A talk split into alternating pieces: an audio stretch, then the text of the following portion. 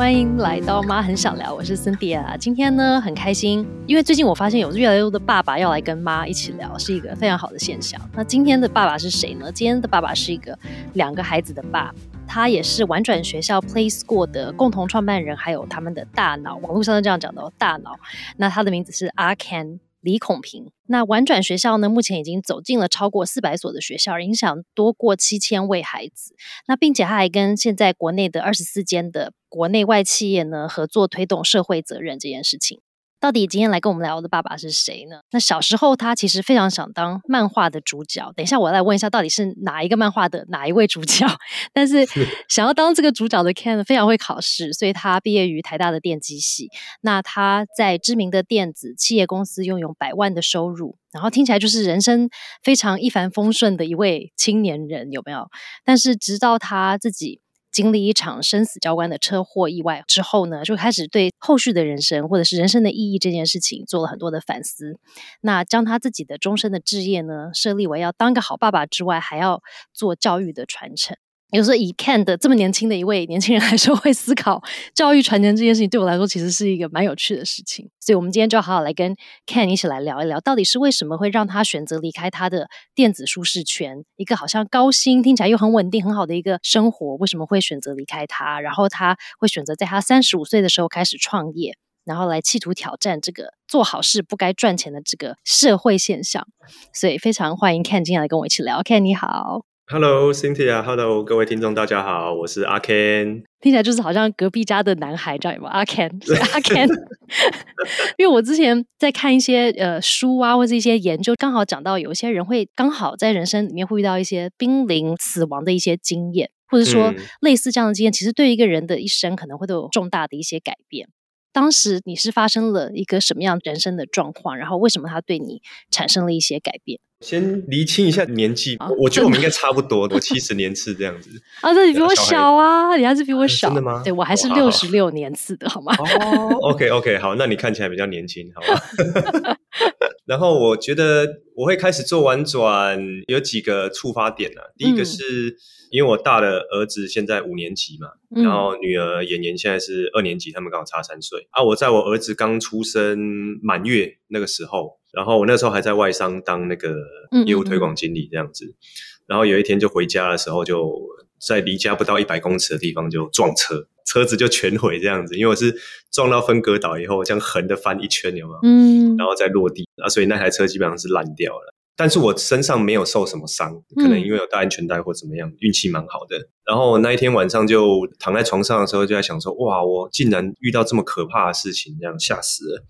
然后虽然没有那种真的到濒死的经验，因为只有在车祸前会觉得啊死定了死定了那种感觉。但是躺在床上就不禁在想说：哎，我万一真的就这样走掉的话，我到底留什么东西下来给我的孩子？因为外商的薪水很高吗？还是说？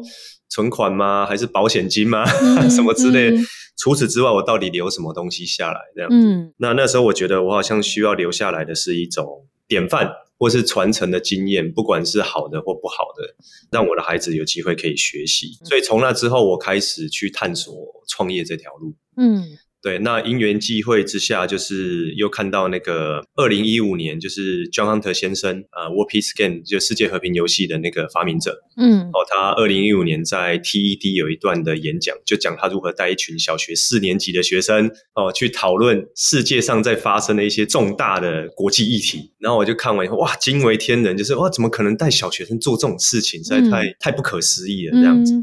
然后他要讲到小学生的反应，其实都会出乎大人的意料，这样子，我就觉得说，哎，这东西真的太棒了，但是好像都没有人把它带进台湾。嗯，然后台湾也有很多的关注者，大概都是老师啊，但一直没有人把它带进来。所以后来在我第二个创业的时候，我就决定说，好，不行，我一定要做我觉得最重要的事情，这样子。然后，所以我就跟我的那时候认识另外一个伙伴叫泽宇嘛，然后我们就一起飞到美国去，把这一套游戏学回来台湾。办了几场营队啊，跟活动以后，就开始一路摸索摸索，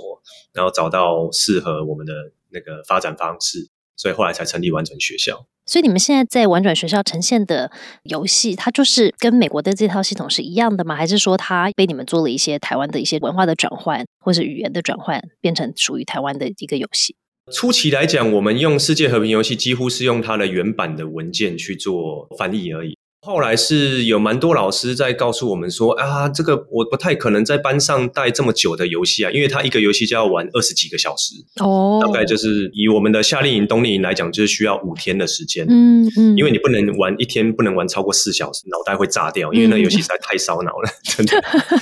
他说：“哎，在学校我们做不来啊，等等之类的这种问题会跑出来。”然后，所以后来我们又参考了很多，比如说体验教育啊，或是说去上了国外那种世界顶尖的那种情境游戏设计的课程。嗯嗯嗯。所以我们又把它收敛出一段属于比较偏向是我们自己的设计心法，所以我们把它叫做议题式游戏设计方式。那后来我们就把这一套议题式游戏设计的方式用在各种不同的社会议题上了，就没有只限于在原本的那个世界和平游戏。嗯，那有哪些议题呢？比如说一开始做过那个呃贫穷的议题。然后或是说呃供应链的议题，或是人权的议题，嗯，然后或是说呃环境保育的议题，比如说减速啊、减碳啊、空污啊，嗯，甚至到霸凌啊、外籍移工啊，然后等等的东西，我们好像都可以把它用议题式游戏的这个模式去设计出一套新的游戏出来。嗯，所以每一个议题它就是一个新的一个游戏。对对对对对，每一个新的议题就是一个游戏这样子。嗯，那像在收听的很多人，他可能是家长，也可能是老师。对于像你刚刚提到，就是他其实很想要介绍给他家里的孩子，就是可能不同年龄段的孩子有关于这些社会的议题嘛？因为这些社会议题其实就是会影响我们每一个人，只是在不同的年龄，可能我对他的理解会不一样。那像你们设计的这个游戏，它是有分年龄段有不同的游戏的内容呢，还是说其实大家都是不管你什么年龄都在用同一套系统？从八岁到八十八岁的那个 学员，我们都带过。这种模式最适合的学员年龄，应该会在呃五年级，就大概十岁、十一岁以上。嗯，然后一路可能到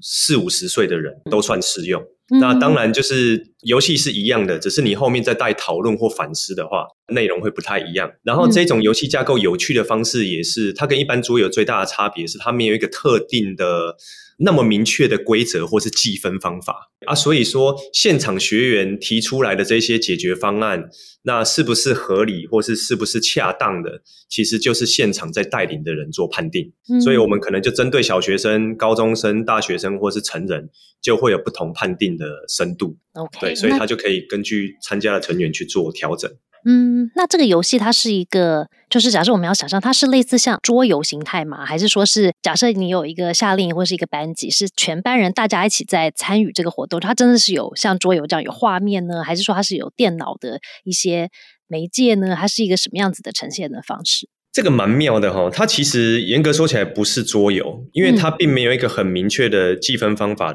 人数最好是大概十五个人到三十五个人之间是最好的游玩人数，因为它有好几个不同的团体。我自己在带会觉得，与其说是桌游，更像是之前高中生流行那叫什么模拟联合国，有点像是那个辩论赛，大家比较容易理解。通常是两造双方嘛，正方跟反方在互相辩论。但是议题式游戏通常会四个甚至到七八个不同的团体的阵营。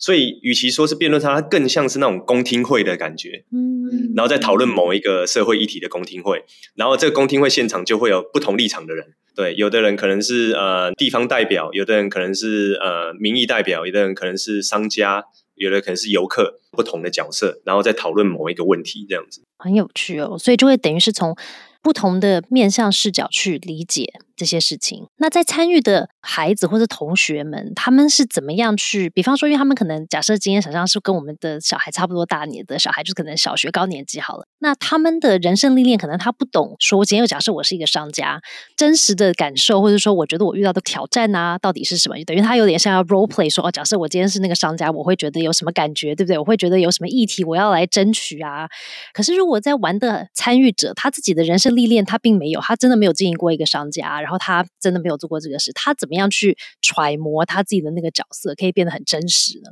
所以在我们议题式游戏的方法跟原本世界和平游戏很不一样的是，我们会给每一个角色的设定，那个设定叫做立场，嗯，就是哦，万一这件事情改变了，或是跟你原本想的不一样的话，你可能会遭遇到什么样子的后果。所以立场也就是说，这个角色要坚定他原本想法的原因会是什么。嗯，然后我们会在文本里面去给到学员，所以每一个阵营他所带的立场都不一样，然后我们就会把它描述在里面这样子。嗯，那当然小朋友，我自己的经验是这样，越小的小朋友越不会照立场去玩，反而大人比较容易受到这些立场跟框架的影响，但小孩子就基本上就是，反正他就是玩嘛，他也不管立场。这个时候怎么办？就会变成是引导员，就是去做这个把关的角色。所以，如果当某一个角色突然放弃他的立场，或是做了很不符合他立场的这些决定的话，那引导员就会扮演说：“哎，那你是身为这个团体的负责人，你做出这样子的决定，但支持你这个团体的人其实并没有办法接受这个决定，所以你会面临到什么样子的后果？啊，用这个方式去让他们知道说：，哎，这些立场其实是没有办法那么轻易的被撼动的，所以你可能需要。”呃，更有创意的解决方案也好，或是说更多的去考量其他人的立场跟我自己的立场都兼顾的前提之下，还有没有什么样子的解决方案可以出现？嗯，但我觉得你刚刚提到的分享，让我觉得这个引导的这个人，应该就是这个游戏的核心，对不对？因为就是假设我们现在在玩的这些对象，他也不知道发生什么事，然后他也不一定要照着稿子走，所以引导的人要怎么帮助他们入戏，或者是扮演他该扮演的角色，或者是提供不同的。一些思考方向，或者是他们可能要做个总结，说哦好，那我们今天通过这个过程，我们大家学习到了什么等等的。那这个引导员是不是也是在玩转里面一个很重要的角色？就是你们怎么样去塑造这些引导员呢？我觉得没错，我们在培养一个引导员，坦白讲是蛮困难的。什么意思呢？因为通常。以老师这个角色来讲好了，最基本的老师的功能是什么？就是哦，把他知道的东西传递给学生，用一个呃更好的教法或等等之类，让学生知道。但是引导员难的地方就是他不能，但也没有办法去告诉孩子答案是什么，然后他必须根据孩子所提出来的答案去指出里面可能不合理的地方。嗯，或是需要更进一步思考的地方。嗯，所以我自己觉得引导员的工作其实很像我以前研究所的教授。嗯，啊，教授，我那时候就觉得，哇，研究所的时候觉得教授都好神哦，因为你 每一个人真的是每个人在做的题目啊，他其实都不见得完全了解。嗯，可是他就是有办法把你问到。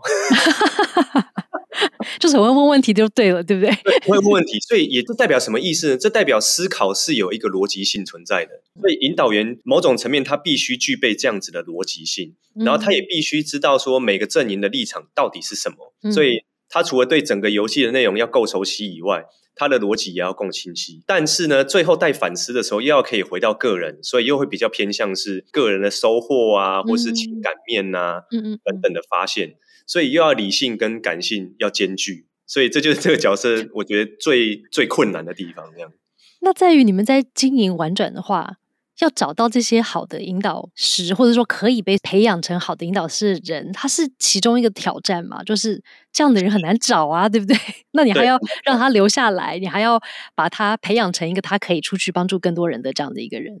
是不是很困难？我觉得蛮困难，因为我自己在看，不管是引导员或是。伙伴呢？哈，大概可以分成两种。有的人特别关注人，有的人特别关注事情。那通常关注人的人呢，他的脑袋就没有办法太清楚。然后脑袋很清楚的人呢，他又不太关注人。对对对，两个都要共存的很难啊。就只能去权衡。所以我们后来在找引导员，也发现说，要从无到有去培养这样的人，实在太困难了。嗯。那所以对我们来讲，我们就会去收敛啊，一个好的婉转的引导人需要具备什么特质？第一个，他要会做引导反思；第二个，他要了解这些议题式游戏的架构跟逻辑。嗯，所以要够清楚这样子。后来我们就盘点说，那这些能力有哪些是外部可以学到的，或是可以做到的？我们发现哦，有很多引导反思的团体，哦，比如说体验教育学会啦等等的单位这样子，他们会教人家做引导反思，嗯，然后或是说在学校可能有些呃老师本来就会带孩子做讨论了，所以带讨论这件事情，某种程度来讲，可能在外面是训练的来的，但是呢，对议题式游戏的这个逻辑性的了解，可能是外面训练不来的，嗯，对，所以我们要做的事情就是啊，找这些有引导经验的人进来。嗯，然后呢，训练他去熟悉一个议题式游戏的架构跟脉络，然后看他能不能把这两个角色抓在一起。啊，如果可以的话，就代表他是适合玩转的引导员；如果不行的话，那我们也只好跟他说抱歉。这样，嗯，你们的课程就我觉得其实很有趣，因为我觉得很多的父母就是我们都很想要跟小孩去讨论这些议题啊，我们也想要。比较像是引导的方式去跟他们讨论。比方说，哦，今天我的小孩可能看了《国语日报》，他就会回来跟我讲说：“哎，你知道最近发生一个什么什么新闻吗？”那我觉得在家长的角色，我也会想要在家里可以跟他们有一些这样子的引导式的讨论。那像。你们现在在开的课程是比较针对于就是引导纯粹服务引导员，或者说帮助引导员成为好的引导员呢？还是后来有研发一些课程是比较适合我们这种不是在玩转里面直接工作的人，比方说是家长，或者是甚至学校的老师，有没有？他们需要一些帮助去做引导式的一些可能跟孩子的互动。你们现在也有在做这样的课程吗？我们通常会比较针对我们设计出来的活动，嗯，然后去做引导员的培训。单纯只做引导反思的培训，这个我们大概不做。嗯，所以说我们是非常针对某一段的，呃，比如说某种活动等等的。那目前有的是我们叫做种子教师大会，也就是说我们可能一年会有两次的机会，因为我们一年大概会发表两个到四个的新的课程，也让他在里面体验过，也知道怎么样去带这个课。接下来就是把教材教具发给他以后，让他在学校里面带自己的孩子去玩。针对家长是比较少的，因为我目前的观察这样不见得准确，可能跟你或是你的听众熟悉。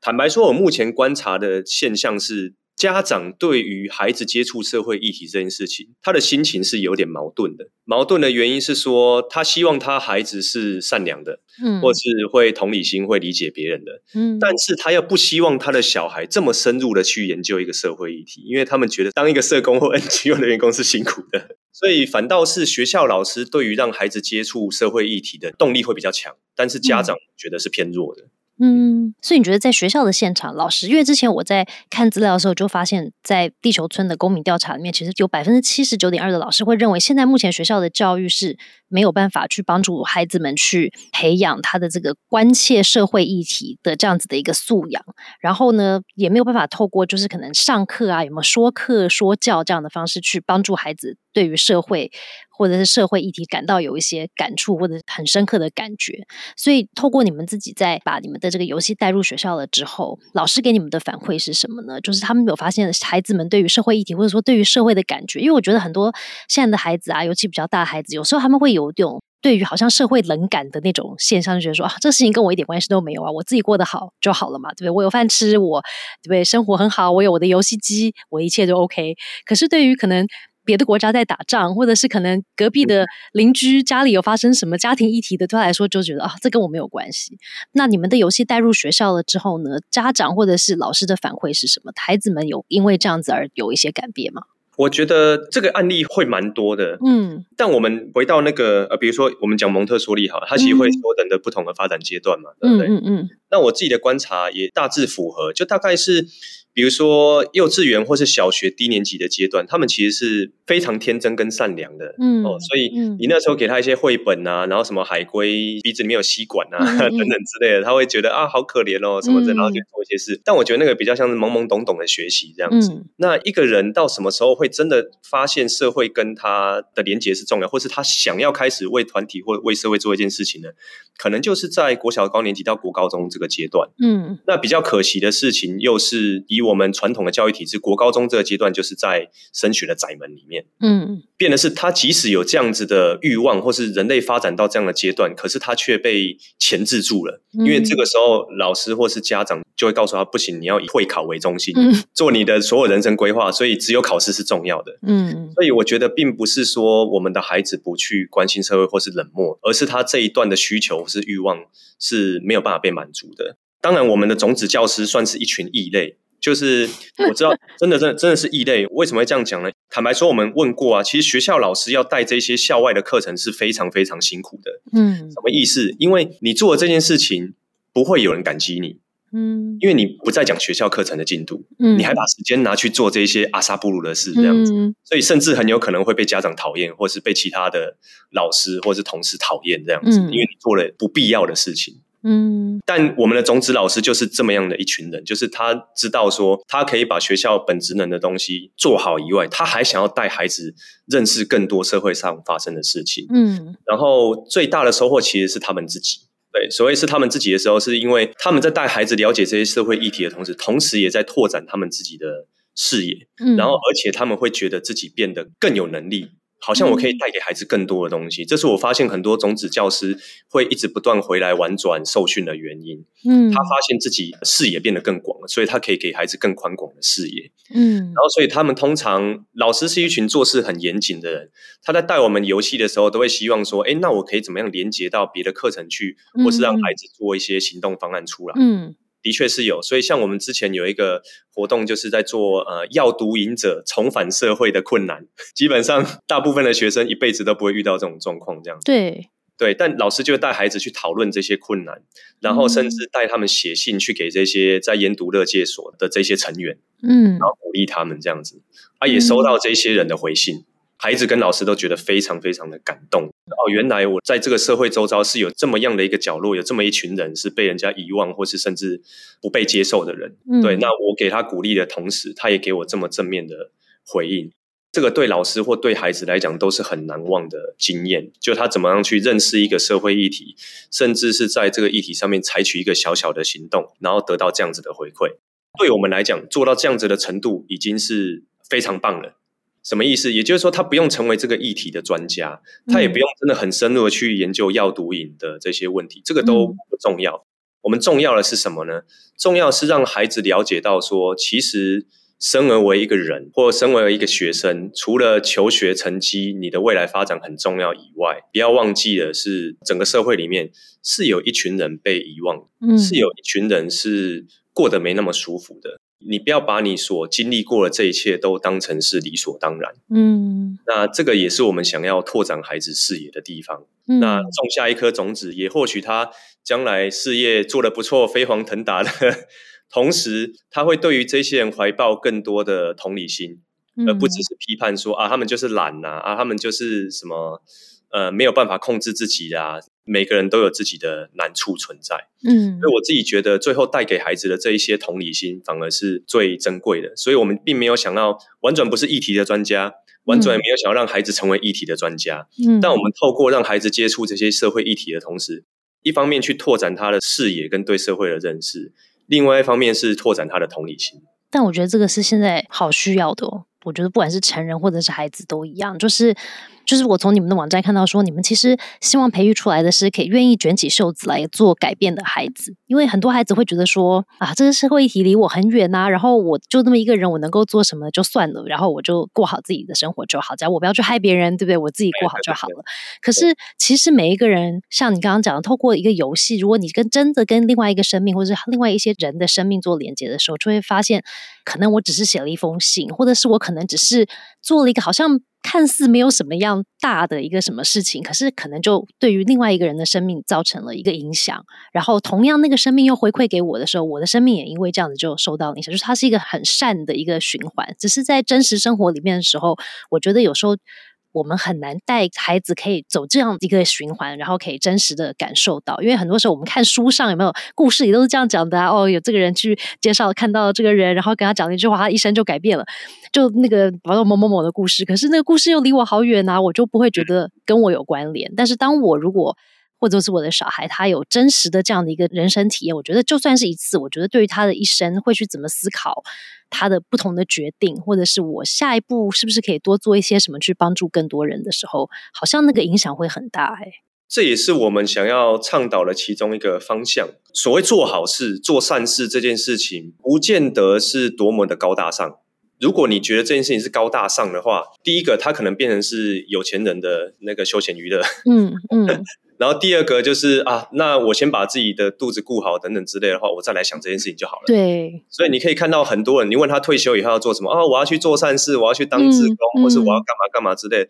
你为什么要等到退休后才能做这些事嘞？对吗？因为你把它想的太严重了，或是太高大上。所以如果我们能让这个社会，或是让孩子都了解到说，其实不用等到那时候，你就可以做一些事，嗯，也不会花掉你太多的时间或是精力。我们可能就更有机会把公益或是做好事这件事情变成是一种日常，随时就是可能一出门你就可以做一件善事，可能帮助了另外一个人的生命。可是他不需要花你很多时间，不需要花一个捐赠的一个钱，但是可能就对于那个人的生命就有很大的改变。对，我觉得恻隐之心这个是人类的本性，嗯但是我觉得多数人不是没有恻隐之心，比如说我们在路上看到那一种呃接麦者啦，或是在流浪的人啊，嗯或是有人过得比较辛苦的话，坦白说，我觉得多数人心里面一定是有感触的。嗯但是我们会很快的走开，或是把头别开。嗯，其实最重要的点不是因为我们没有恻隐之心，或是很冷酷，而是因为不知道可以怎么办。我觉得我好像帮不到他的这种感觉，这样子。嗯嗯对啊，所以如果说透过活动，或是透过我们让孩子接触更多的内容，让他知道说，哎，其实可能只是小小的一个善意的举动，跟他点点头，或是甚至好好的拒绝他，可能对这个人来讲都是一个很好的鼓舞。这样子就已经算很棒了。对，我觉得你讲到一个我自己有常常在思考，可是我不知道该怎么处理的议题，就是有些时候我们可能遇到看起来他可能需要帮助的人，可是我有点害怕，我去帮助他会不会让他感觉好像他不是觉得他被重视，而是他被我 single out 说，哎，你跟人家不一样哦，或者是你需要帮忙，就好像你是弱者，我是强者，所以我要来帮忙的那种感觉。所以有些时候会觉得说，到底我是该伸手还是不该伸手？那如果我真的想要帮助一个人的时候，我应该用什么方式才会让他感觉也是舒服的，然后他的确得到他需要的帮助？所以我觉得像你刚刚的分享，我觉得很棒的是，很多时候就真的不知道，就是而且状况也不一样，但我们需要去有机会去思考一下这个议题，然后可能或许从别人的角度，可能是当事者的角度来看一看，说他接受到这样子的讯息或者这样子的对待的时候，他真实的感觉又是什么？可能跟我自己想象的差距很大。对对对对，所以透过比如说我们在议题式游戏里面带孩子去做这样的角色扮演，某种程度就可以渐渐的去体会这个感觉是什么。嗯，听起来真的非常棒。但是我现在要转换一下话题，其实是我们刚开始在聊的时候是说，你在三十五岁的时候才决定踏入创业这件事情，而且是做跟你之前领域很不一样的一个工作，只是因为你觉得你思考的是要留什么给下一代，或是甚至留什么样子的一个社会或是生活环境给你的孩子。嗯，所以我想要问你的是有关于创业这件事情，因为很多人会觉得说啊，我想要来做一个有意义的事业，然后嗯想要去帮助更多的人，可是不知道怎么开始，或者是太危险、太冒险了。嗯所以觉得说啊，那就不要做好了，对不对？我在我这边舒适圈待的好好的啊，我为什么要冒险去？在三十五岁，我有家庭，我可能还有房贷、车贷，有没有各种东西？我为什么要去做这个冒险？所以我要问的是，除了遇到了这个大的意外，让你去反思人生之外，要踏出这个舒适圈，要踏出那一步，其实不容易耶。是什么让你愿意踏出去？然后很多人说啊，你如果有梦想啊，你就觉得说好，这个是我的人生志业，所以我踏出去这样子就可以喽。可是真的是这么美好吗？中间你是有遇到挑战，可是你也没放弃啊。所以我好奇的是，怎么样的力量会鼓舞你去踏出舒适圈？因为我觉得那个是一个很需要勇气的事情。什么样子的力量哦？我自己也在一直思考，到底什么样的人会选择创业？我后来发现，他的确是一种性格的感觉啊，那种性格就是该怎么讲，不安于世的那一种。也就是说，你可能没有办法在一个组织里面，然后规规矩矩的做完上面交办给你的事情，你就觉得足够了。你渴望的可能就是舞台吗？或是有某一件事情你很想要去做的？所以我对大学生演讲的时候，我都说，如果你找到有一件事情是你不做死了会后悔的话，那这件事情或许就值得你去耕耘久一点，或是把它就投入进去这样子。嗯那的确，不同的年龄的创业，它有不同的优势跟劣势。大学生来讲的话，他们最大的优势就是它的成本很低，机会成本超低，这样子，嗯因为他的消费也低，也没有什么家庭要顾，很有冲劲，可能很有时间，很有健康的肝可以用。这样，但但当然相对的，他没有经验，他没有社会的历练，比较少。嗯所以他可能会需要走很多的冤枉路，嗯那那个冤枉路并不是上完 MBA 或是说创业课程你就会了解的，嗯很多冤枉路是你必须亲自踩完坑里，因为人家跟你讲你都不会信。大学生创业，我没有看过正式的统计，但我自己觉得成功几率是偏低的，因为他们缺乏很多必备的资源，嗯他们最大资源就是冲劲跟嗯 体力这样子。嗯那像我们这一种三四十岁再出来创业的人，就会有很多的考量，因为我们的机会成本非常高。我要创业的时候，呃，我的小孩已经出生了，甚至创完转的时候，我已经有两个小孩，背了两千多万的房贷，所以我一个月不吃不喝，大概就是七八万要出去。但是优势就是，诶，我经过了社会的历练，我知道说，比如说我业务经验，我觉得对创业是非常非常重要的。然后我知道说要去呃计算成本，我知道说要怎么样去开价，然后怎么样去嗯跟别人谈这个价值，或是甚至是怎么谈判，这些嗯是已经在我之前的工作经验被累积到的，会用在我的创业的生涯里面。所以通常三四十岁或是甚至四五十岁的人创业的成功机会会比较高。虽然我们体力比较差，然后没什么时间，然后机会成本也高，但是相对的，我们拥有更多的资源可以帮助我们成功。但可能多数人会因为这样子，因为现实的考量而不这样做啊。所以我自己觉得，好像没有一个什么创业最好的时机这样子，而是如果当你找到一件事情是你真的不做，你觉得你这辈子就这样死掉，你会很后悔的话，我觉得那可能就是一个适合创业的时机啊。像我可能是遇到那样的意外，才会有这样子的。反思，觉得哎，教育这个领域真的就是我不做一辈子死了会后悔的事情，所以我就跳下去。那在创业的开始，从来没有人会知道到底会不会成功，因为如果你创业会成功的话，你早就创业，你也不会去 公司工作。对，所以我自己觉得创业就是你要在不知道该做什么事情的情况之下，还能继续前进。你最害怕的事情，在创业的路上一定会发生。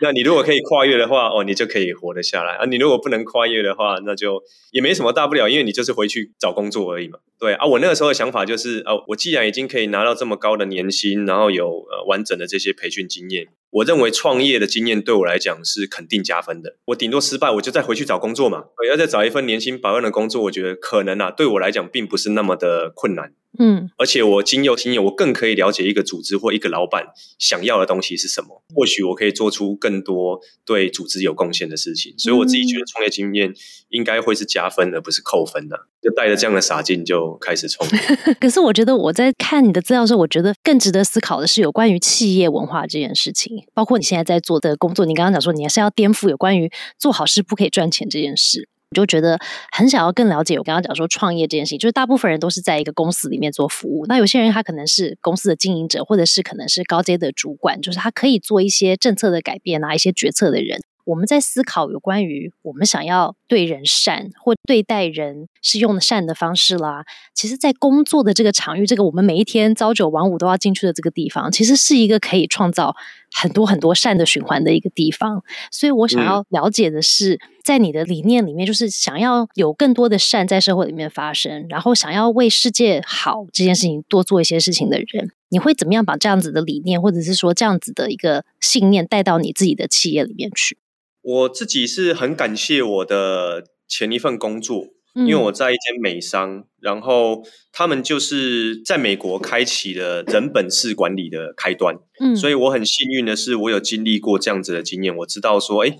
我真的可以体会到那个公司的文化是很尊重一个人的，那那个尊重就是会让你觉得他不只把你当成是一个员工或是一个工具。而是整个人的角度在看你，所以不管是你的上班时间，或是下班时间，或是休闲，那主管基本上都会很尊重你。所以像我以前的主管，下班时间万一真的需要打电话给我，他会事先跟我道歉的。他很尊重，因为我知道现在是你的下班时间，可我很重要时间，说：“哎，孔平，不好意思，我现在有个事情要麻烦你，方便吗？”这样子。嗯。然后包含我们以前在请假的时候是不需要经过批准的。因为请假是员工的权利，既然是员工的权利的话，老板就没有什么准或不准，所以老板只会告诉你在请假之前，只要可以把你的 backup plan 写好的话，那基本上你只要请假，那公司的主管是没有那个权限是可以去挡你的。所以我们以前的公司文化就是像这样子的模式。我蛮庆幸我在这间公司工作，因为后来我跟很多的朋友在聊，我才发现这样的文化在台湾的公司里面根本就是异类这样子。嗯。这种人本式的管理，其实对于传统产业来讲，会是非常大的挑战。嗯，那这个挑战的原因，是因为我们过往民主发展的脉络是从威权慢慢逐渐走向民主的过程，所以我很可以理解这些创业家可能是比我们再大个二三十岁的人等等之类，可能还是。信奉着什么军事化管理呀，然后很严格的制度奖惩啊的这一些风格这样子，但我自己现在看到的事情是，年轻人越来越不吃这一套了，所以他们就会开始发现到在管理年轻人上面有很大的困难跟障碍，嗯，然后就会觉得这是一个世代的代沟，嗯，但我觉得它除了是世代或年龄上的代沟以外，是因为我们所处的时空背景不一样。以一个管理者来讲，要怎么样去慢慢转换这件事情？坦白说，我觉得是蛮困难的。因为一间公司的文化，其实它已经呃经历过很长的一段时间，所以要不就是主事者可能接班了，然后有大刀阔斧的转变，他可能才会有一个很大的变化出现。嗯，那不然的话，可能就会是个别主管。如果你有这样子的信念的话，试着在你的 team 团队里面去撑出这样子的空间给你的员工，你的员工伙伴会可以感觉得到你的善意啊，我觉得这是一个蛮重要的挑战，嗯啊，所以像我是创办人嘛，我也是一直到三五年过后。我可能才能真的很自在的跟我的所有员工分享我的脆弱。坦白说，现在公司要怎么样，我也不知道那种感觉。理论上，以传统的管理者或是老板来讲，你是不应该讲这种话的，因为大家都会期待你很知道你要干嘛。对，但事实上，以民主社会来讲，或是如果我们要分权去做一个组织的话，没有啊，没有人会知道所有事情要干嘛。如果你都知道所有事情要干嘛的话，那其他人只要当笨蛋听你的话就好了。嗯。对啊，这个可能就是从传统这种阶层分明的管理模式跟文化，要进到这种人本型或比较呃有民主风格的管理文化，我觉得会遇到的冲击这样子。嗯。因为我刚好最近在看一些书，在讲有关于亲子关系这个模式，就是如果我跟我的小孩，甚至老师跟学生的这个互动的这个关系，是类似像你刚刚是有权利在里面，就是我在你的上面，所以我可以控制你，或者是你要听我的话，然后一切都是我说的算啊，我要主导的那种感觉的话，其实。在，因为我昨天其实刚好在看蒙特梭利讲有关于和平教育，就我很好奇他怎么去看和平教育这件事情。就他要倡导和平啊，很多人都说哦，我要世界和平，可是他的想法是什么？所以我就在看他的书，然后他就讲到一个让我觉得很有趣。他说，如果成人跟孩子相处的时候的那个关系是呃，成人在上，孩子在下，所以孩子类似像就是很弱，所以我强，所以我控制你的。他说，那这样子环境成长的孩子，他是没有办法理解为什么不要打仗。为什么不要我强，我就要来征服你？然后我强，所以我就可以占有你的这样子的概念。但是如果我们希望的是未来是世界真的可以和平，有没有大家可以共处？然后我不要来占领你，你不要来占领我，然后我们大家可以这样子很好的在一个世界，可能还没有国籍，也没有什么分文化，就是我们大家在一起相处的时候，他说，如果是从成人对小孩的方式开始，他长大的时候他就没有办法去思考。什么叫做真正的和平？所以我就在思考，我跟我小孩的相处。他刚刚听到你讲关于在公司里面，因为公司里面也是一个非常阶级的，就是说哦，老板在上面，所以比方说下一层的主管就要来听老板的，然后这个主管下面的员工就要听这个主管的，就是非常阶级化的这样子的一种营运模式，就有点像一些家庭里面的亲子关系。然后就让我反思说，对啊，如果我是想要。一个跟我的孩子有一个以人为本的相处，然后在我的公司里面，我跟我的员工也想要以人为本的相处，这样子的一个以上对下的方式，它就不会发生。我我觉得这很感谢我在前一个公司的洗礼，它会让我很真诚的感受到你的主管，或是甚至总经理，或是董事长。这一些东西都是他的 position，就是他的职位赋予他的权利跟责任。嗯，但是身为一个人来讲，你跟他是绝对是平等的。不管你是公司的哪一个职位，对到老板，嗯，你都可以去勇敢的说出你的意见。如果大家都可以理解到，你只是扮演不同的角色，所以在不同的角色上，你要负担的权利或是义务或是责任会是不一样的。把这个东西理清楚，我觉得会是非常非常重要的。所以我常会讲说，我不确定准不准啊，但我觉得你要看一个人掌握权力以后的样貌啊，你要看他对待小孩的方式，对对，你就大概可以知道他掌握权力以后会长什么样子。嗯，然后你要看待一个国家对待未来的样貌，就是看这个国家怎么对待小孩子。嗯，会是一致的那种概念，这样。所以，我们对小孩当然有不同的姿态嘛。有的人可能是比较呃虎爸虎妈，他很严厉，然后或是威权的哈。嗯，然后有的人可能是宠爱，或是溺爱，或是讨好小孩这样子。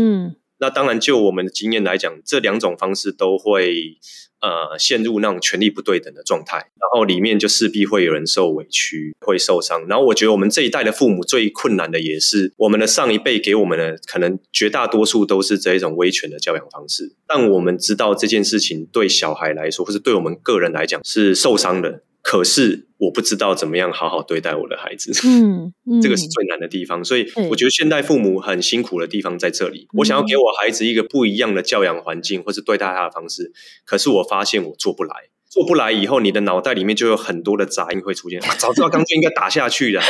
说那么多干嘛？就等等这种讯息会不断的出现。当你真的不小心的啊打了他，或是骂了他，或是凶了他以后，又陷入到那种深深的愧疚里面。这样，我自己觉得，其实当爸妈的人，如果你想要摆脱这样子的呃恶性循环的话，嗯，坦白说，真的需要去做一些进修跟上课。嗯然后而且所有的这些进修上课，第一个最重要的重点，先从好好对待自己开始。嗯，对，嗯因为你没有被好好对待过，然后你就不知道怎么样好好的去对待别人。嗯那你的爸妈可能没有办法给你这样子好好对待的环境，所以你要先对自己做起，嗯你才有办法去好好的对待你的小孩，或是好好对待你的呃可能是另一半。不小心呼应到我们最近在我们的 podcast 常常聊到的，就是凡事其实好像一切都是要回到我们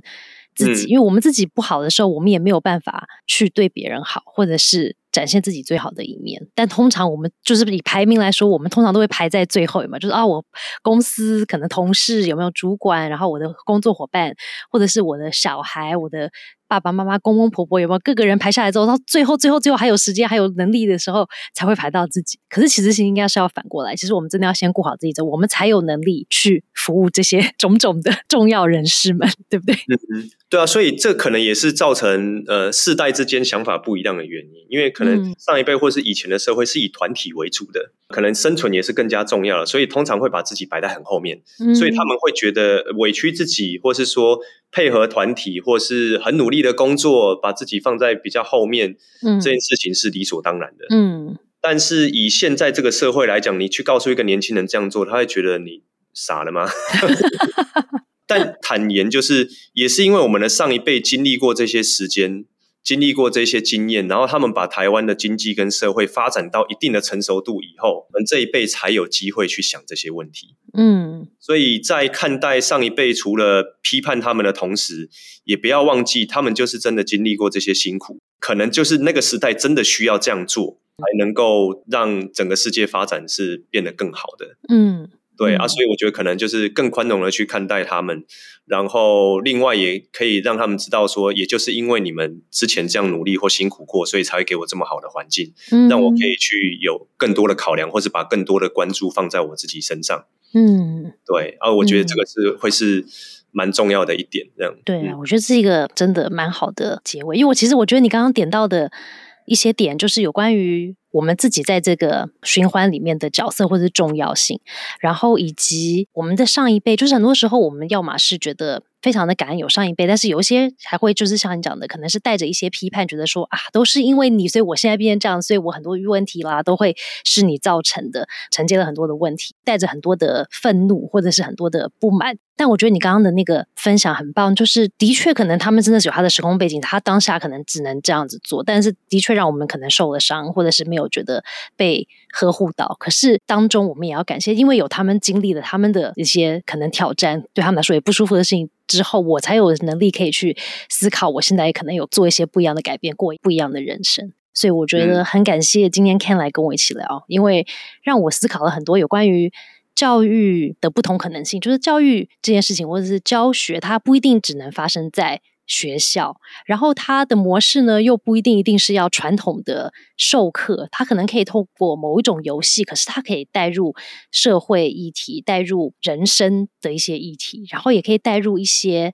更大的就是到底怎么样人跟人之间的互动跟对待的议题，然后你又让我反思到有关于我自己跟我的家人、跟我的小孩、跟我的公司的同仁的关系这样的议题，是我觉得很重要，然后真的觉得可以多多思考的一些点。所以非常感谢今天你来跟我一起聊，然后有反思的空间，然后去思考一下说，对，要是我的话，我愿不愿意踏出那一步去冒一个险，做一个让我觉得。可能有点点冒险，但是呢，我觉得很重要的事情，因为我觉得我很喜欢看到一个报道里面你讲的一句话，你说踏出去之后才会找到那条路，现在不妨停止抱怨，开始给生活一些改变。因为很多时候，我觉得就是像以前我们在基金会开始之前啊，我跟我先生常常就是晚上茶余饭后就开始聊说，哎，现在的教育真的很糟糕啊，嗯然后有没有我们的小孩子不可以这样的地方什么生存啊、教育啊，以后变成怎么样的人，然后就很多很多的抱怨。就有一天，我先生就跟我讲说，哎，你知道我们真的讲很久，我们真的应该要做些什么事情。他就说：“哎，算了，不要再讲，我们就做了就对了。反正，反正就像你讲的，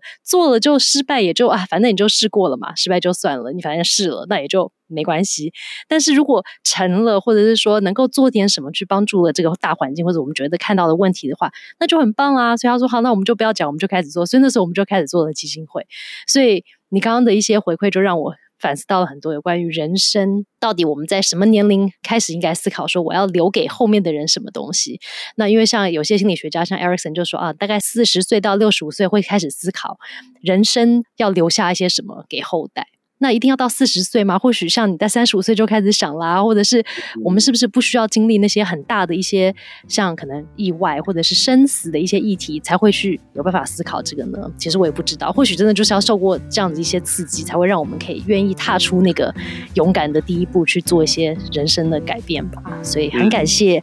今天 Ken 来跟我一起聊，让我学习到了非常多生活哲理、教学哲理，还有公司运行的一个人本管理的一些哲学，我觉得非常的棒。谢谢你的分享，谢谢，不会不会不会，谢谢谢谢谢你。